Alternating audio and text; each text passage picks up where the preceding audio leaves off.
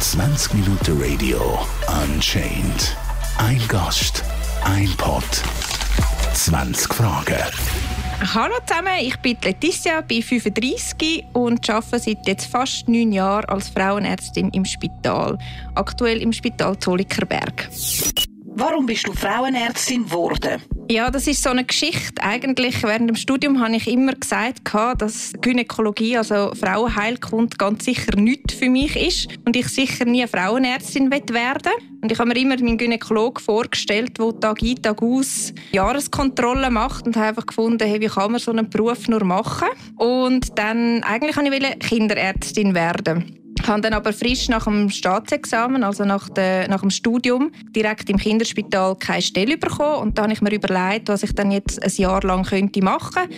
Und dann haben wir während dem Studium Praktikas gehabt und dort hat mich doch die Gynäkologie, also die Frauenheilkunde, sehr interessiert, weil ich gemerkt habe, es ist nicht nur Jahreskontrolle, sondern auch sehr abwechslungsreich. Und ähm, ja, und jetzt bin ich dort geblieben.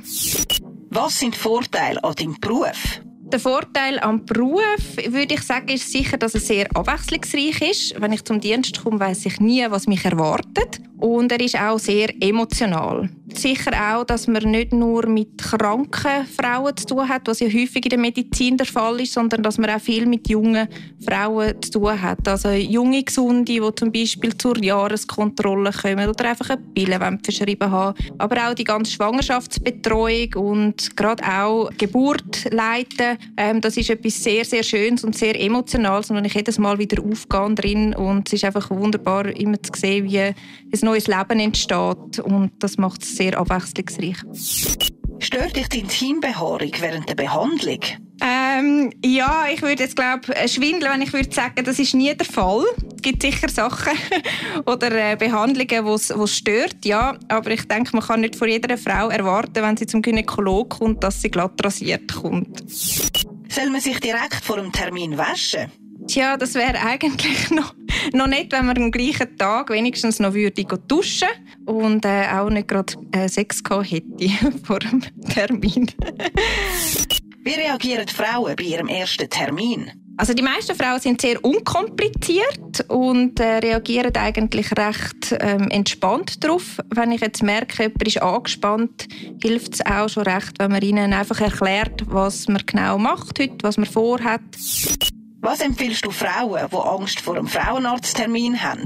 Also ich erkläre den Frauen immer, dass es glaube keine Frau gibt, die gerne zum Frauenarzt zur Untersuchung geht, dass es allen ein bisschen ähnlich geht. Und bei denen hilft es auch sehr, eben, wenn man alles erklärt, genau, was man macht und ihnen aber auch sagt, wenn jetzt etwas sehr unangenehm sollte sein oder sogar Schmerzen macht, dass sie sich wirklich melden sollen und dass man dann auch ähm, auf die Frau lust. Hast du schon mal Frauen heimschicken weil du sie nicht hast untersuchen können oder wollen? Ist mir bis jetzt noch nie passiert. Habe ich nicht müssen, nein. Aber es kann schon sein, dass die Frau irgendeinen Untersuch zum Beispiel verweigert und das von sich aus nicht möchte. Welche Erfahrung hast du mit unangenehmen Gerüchen gemacht? Also gibt es eine oder das andere. ja, also ist eine Frau zu mir gekommen, die gesagt hat, sie hat seit zwei Wochen lang schmeckt sie mit Teambereich mega stark. Es nützt sie nichts, wenn sie sich wäscht, auch nicht mehrmals täglich. Und ihr Partner ist dann noch mitgekommen und hat dann so gefunden, ja, auch jedes Mal nach dem Geschlechtsverkehr schmeckt sie im Penis so fest. Und ähm, ich habe sie dann untersucht und siehe da, ich habe irgendwo hinterst hin in der Scheide einen Tampon gefunden, wo sie vergessen hat und der einfach etwa zwei Wochen lang vor sich eingestunken hat. Also es ist wirklich schlimm für mich. Ich habe mich extrem zusammenreißen, dass es mich selber nicht lupft, weil es so gestunken hat. Und wir mussten nachher das Zimmer müssen lüften, relativ lang. Und die nächste Patientin dann auch in ein anderes Zimmer müssen haben, weil es noch so gestunken hat. Ja, also das war recht übel. Wie sieht die richtige Intimpflege aus? Also eigentlich empfehlen wir ähm, nur mit Wasser sich zu waschen und sonst, wenn man zu Säufen will, greifen sicher pH-neutrale Säufen, damit man die Intimflora nicht kaputt geht und sonst gibt es auch Intimwaschlotionen mittlerweile, die man nicht nur in den Apotheken bekommt, sondern auch im Migros oder Coop, die man anwenden kann. Gibt Sachen, die dich an deinem Beruf ekeln? Das eine ist das Beispiel, das ich vorher genannt habe, äh, mit dem Tampon und den unangenehmen Gerüchen. Und dann hatte ich auch mal noch eine Patientin, die ich im Unispital gearbeitet habe. Dort hat man halt viele Frauen, die nach dem Ausgang noch irgendwie schnell auf den Notfall gelaufen sind. Und das ist so richtig ähm, sehr unpflegte Frau gewesen, gestunken nach Alkohol. Ich weiß nicht, ob sie sonst noch irgendwelche Drogenintus hat und die ist total davon überzeugt gewesen, dass ihr ein Penis wächst. Und ich, kann, ich meine, du, wenn jemand auf den Notfall kommt, du kannst die Frau halt nicht abwimmeln und sie war nach meinem Nachtdienst gewesen, so kurz vor dem Rapport am Morgen um 7 Uhr, wo du einfach denkst, oh nein, ich will einfach heim. Und dann habe ich halt dann gleich gefunden, gut, jetzt untersuchst du die Patientin. Es ist einfach nichts Ich weiß nicht, die hat einfach halluziniert. Und ähm, habe dann ziemlich schnell gefunden, sie soll sich wieder anlegen und ist alles gut. Und ich bin sicher, es wächst da kein Penis. Und sie hat mir dann noch gezeigt, wo das ist. Und sie war so fest davon überzogen. Gewesen.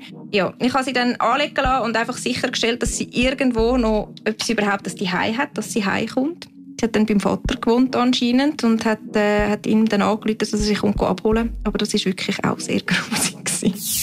Wie erklärst du deinen Kind deinen Beruf? Also ich erkläre meinen Kind, da ich mehrheitlich jetzt in der Geburtshilfe tätig bin und das Spital Zollikenberg auch zu einer der fünf grössten Geburtshilfekliniken gehört, erkläre ich ihnen, dass ich Babys auf die Welt bringe. Und meine viereinhalbjährige Tochter ist damals sehr interessiert und will das natürlich auch genau wissen, wie das dann funktioniert. Und da habe ich dann mal so sanft mal angefangen, wie das ein Kaiserschnitt funktioniert, obwohl ja das ähm, nicht die Mehrheit davon ist, dass man da den Bauch aufschneidet und dann das Baby rausholt. Und dann nachher habe ich gesagt, ja, aber dann gibt es eben noch die andere Variante, die eigentlich häufiger der Fall ist. Und da hat sie ganz genau wissen, wie das dann ist und wo das Baby rauskommt. Und dann habe ich ihr erklärt, dass das dann eben über die Vagina geboren wird. Und dann hat sie mich schon mal mit riesigen Augen angeschaut und dann hat man gemerkt, irgendwie rattert es im Oberstübli und dann hat sie sich überlegt und dann fragt sie ja Mami, und wie bin ich denn auf die Welt gekommen? Und ich sehe ja auch so. Und dann sagt sie, was weh, das ist ja so grusig. Und sie war völlig entsetzt und hat es nicht glauben. Ab welchem Alter sollte man zur Frauenärztin gehen? Also häufig kommen ja junge Frauen schon mal zum Frauenarzt, wenn sie irgendeine Verhütung möchten, mal eine Beratung. Und wenn sie jung und gesund sind und in die Familie keine Erkrankungen sind, dann kann man auch mal eine Pille ähm, so verschreiben, ohne dass man sie untersuchen Und offiziell würde man eigentlich Frauen empfehlen, ab 21 eine normale Jahreskontrolle mal durchführen zu lassen. Sieht man an einer Patientin an, wenn sie viel Geschlechtsverkehr hat? Also mir ist es noch nie aufgefallen, dass ich Patienten könnte einteilen könnte, ob sie jetzt mehr oder weniger Geschlechtsverkehr haben, anhand von dem Bild, das ich gesehen habe. Ähm, was man sicher würde sehen, wäre jetzt ähm, Verletzungen in den Scheiden oder Rissli. Aber das hat nichts damit zu tun, ob sie jetzt viel Geschlechtsverkehr hat oder nicht. Verändert sich die Vagina, wenn man lange keinen Sex hat? Wenn man jung und gesund ist und keine Vorerkrankungen hat, nicht irgendwie der Scheide operiert worden ist, nein je nachdem, was für Operationen das man hat, kann sich die Scheide dann einfach verengen und man würde empfehlen, zum Beispiel wirklich regelmäßig Geschlechtsverkehr zu haben. Aber das sind Ausnahmefälle. Erkennst du beim ersten Blick, ob eine Vagina gesund ist? Ich würde sagen, man erkennt es, wenn, wenn etwas nicht gut ist. Also wenn man Infekt hat in den Scheiden, ähm, komischen Ausfluss zum Beispiel oder ganz gerötete Vaginalwände oder wenn irgendetwas wuchert da drin. Aber ähm, ja, also eigentlich eher, wenn, sie, wenn etwas nicht gut ist und wenn, wenn man einen Infekt hat oder sonst eine Erkrankung.